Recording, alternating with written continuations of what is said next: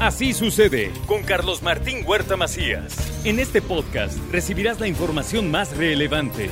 Un servicio de Asir Noticias. Lilia Vélez, ¿cómo estás? Muy buenos días. Hola Carlos, buenos días. Muy bien, ¿tú? Pues acá interesado en ver qué traes hoy. Pues quería hablar justo del tema del huracán, que es creo que el tema más importante de la semana. Primero decir que México es un país con riesgos importantes para desastres naturales y que los desastres, los fenómenos naturales no son eh, inevitables, pero mitigar los efectos de los mismos sí depende de las políticas públicas, Carlos. Quería traer un dato interesante. Entre 1900 y 2018 se registraron en México 231 desastres, de los cuales eh, las tormentas fueron el más numeroso, 105 eventos, eh, mientras que las inundaciones fueron el 69 de ellos y 35 desastres detonados por sismos. Entonces, bueno, pues sí, somos un país en donde hay muchos fenómenos naturales, Carlos. Ahora, ¿qué pasó en Guerrero con el tema de Otis? Bueno, primero tuvimos casi 30 horas sin información oficial y, es, y sin acciones de parte de los gobiernos, ni del Estado, ni federal, ni del municipio. Un, vimos un Estado paralizado. Y eso, pues a muchos les recordó 1985. Imagínate cuántos años atrás el terremoto, ¿no? Eso, pues a mí me parece que es muy preocupante porque se supone que hemos avanzado en estos temas. Por supuesto se habla de que escaló muy rápidamente Huracán, pero fueron 12 horas, Carlos, 12 horas que por lo menos pudieron haber eh, implementado algunas medidas para evitar pues algunas de los daños que hoy vemos, ¿no? Los daños y las pérdidas son enormes, no solo en Acapulco, porque nos hemos centrado en Acapulco y hemos visto la zona hotelera, sino en otros municipios como Coyuca de Benítez, un municipio muy pobre, ¿no? Que, que ha hablado de que están pues devastados, ¿no?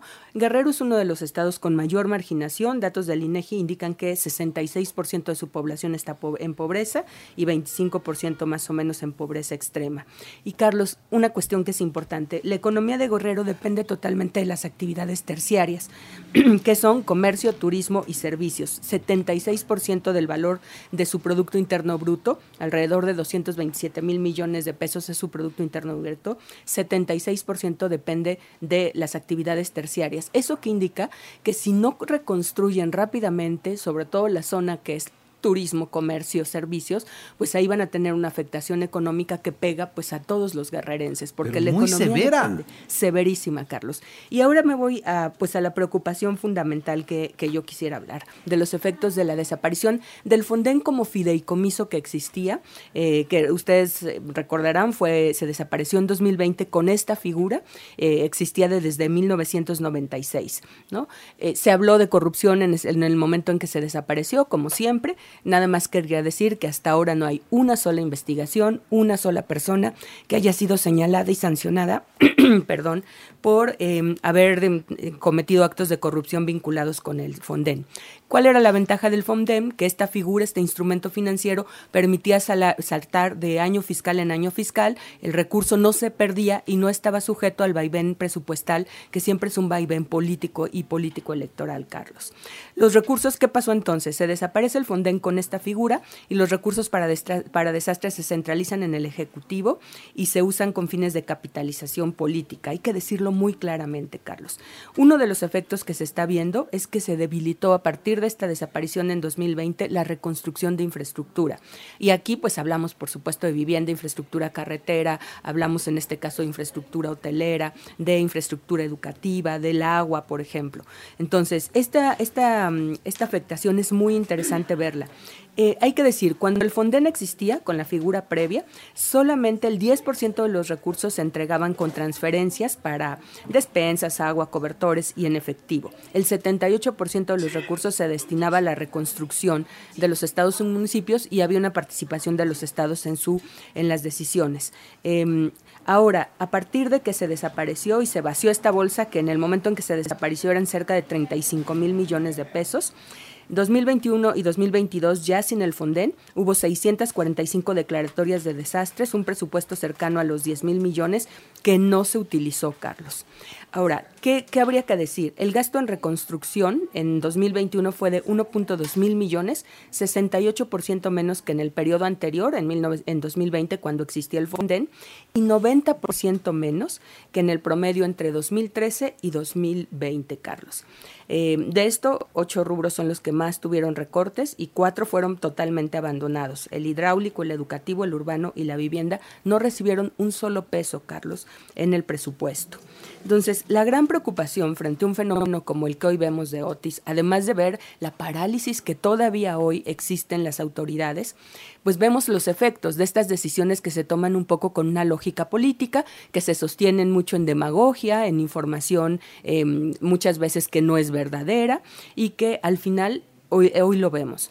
¿Qué es lo que ha hecho la Secretaría del Bienestar, que es la que tiene el programa para el bienestar de las personas en emergencia? Pues transferencias directas, esto que es muy clientelar, te doy dinero directo. Ahora, ¿qué pasa con esas transferencias? Que la gente no necesariamente las utiliza, por ejemplo, para recuperar su vivienda, no las utiliza para recuperar la escuela, la infraestructura carretera, etcétera.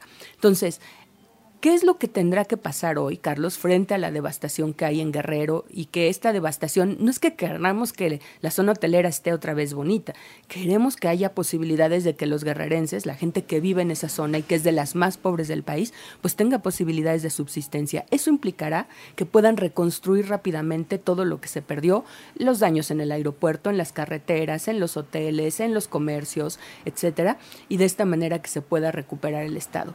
Pero es tan grande la devastación que yo no veo que esto se pueda hacer rápido, ni aún con un sistema eficiente. Ahora, si, si, si observamos cómo, cómo ha sido el comportamiento del gobierno desde que comenzó esta desgracia hasta estos momentos, mm, pues tenemos que pensar que la cosa pinta para feo y muy feo. El hecho de que permitan los saqueos, yo no sé cómo cuántas tiendas estén dispuestas a llenar otra vez sus anaqueles cuando es tierra de nadie, ¿no? Así es. Y no vemos al ejército, eh, Carlos, el ejército que siempre ha estado en los desastres y que controlaba este tipo de situaciones y ayudaba a la población, hoy se ve un poco perdido. Entonces, si yo coincido contigo, además estamos ya en año electoral, ¿qué va a pasar? Se va a repartir dinero, se le va a dar dinero a la gente, eso sí va a pasar, pero si no hay una reconstrucción, Carlos, las posibilidades de que Guerrero salga adelante van a ser muy graves. Y además un Estado dominado por la delincuencia organizada, también hay que decirlo. A ver si no aparecen ellos ayudando a la gente. ¿eh? Es muy probable, Carlos. Y tú lo decías hace un rato, ¿no? A lo mejor son los que empiezan a reconstruir, empiezan a ayudar y, bueno, afianzan su presencia eh, social en, en el Estado de Guerrero, ¿no? Muy bien. Lila Vélez, muchas gracias. Gracias a ti, Carlos. Gracias, que estés muy bien. Así sucede con Carlos Martín Huerta Macías. La información más relevante, ahora en podcast. Sigue disfrutando de iHeartRadio.